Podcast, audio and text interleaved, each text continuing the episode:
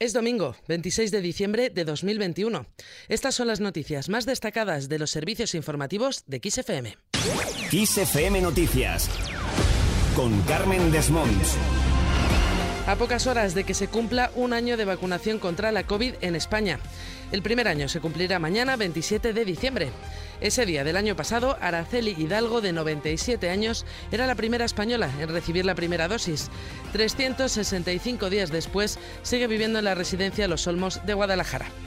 Durante este año se han administrado en nuestro país casi 85 millones de dosis de la vacuna. Así, el 79,9% de la población española está completamente vacunada.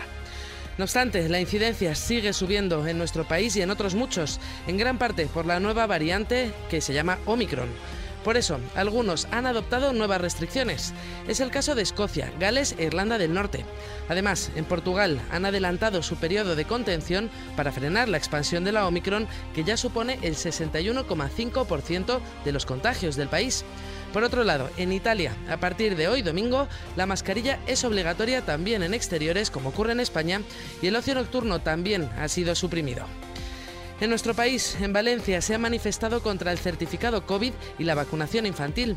En la marcha se han gritado consignas como libertad y se han mostrado carteles con frases como la vacuna mata o contra la dictadura sanitaria.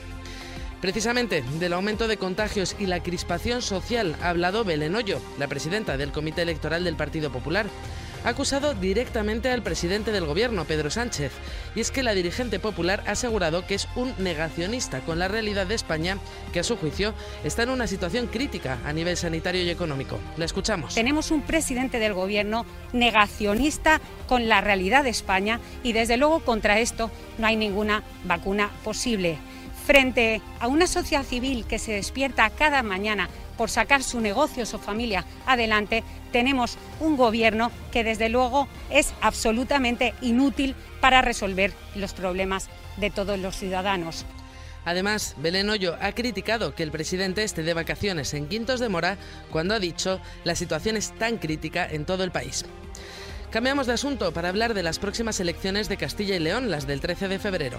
Según el sondeo de GAT3 para ABC, Alfonso Fernández Mañueco, el líder popular, obtendría la mayoría con entre 37 y 39 escaños, aunque necesitaría 41 para gobernar en solitario. Según este sondeo, el PSOE bajaría a entre 28 y 29 y Vox pasaría de 1 a 9 o 10 como tercera fuerza política. Hablamos ahora del precio de la luz, que termina la semana con la electricidad más cara de la historia, pero este lunes dará un respiro. Y es que costará un 49% menos que este domingo y se situará en los 96 euros el megavatio hora. Es el precio más bajo desde el pasado 1 de noviembre. Por franjas horarias, el precio máximo se registrará entre las 6 y las 7 de la tarde, cuando será de 207 euros. El mínimo, en cambio, será de 2,67 euros y será entre las 2 y las 6 de la mañana.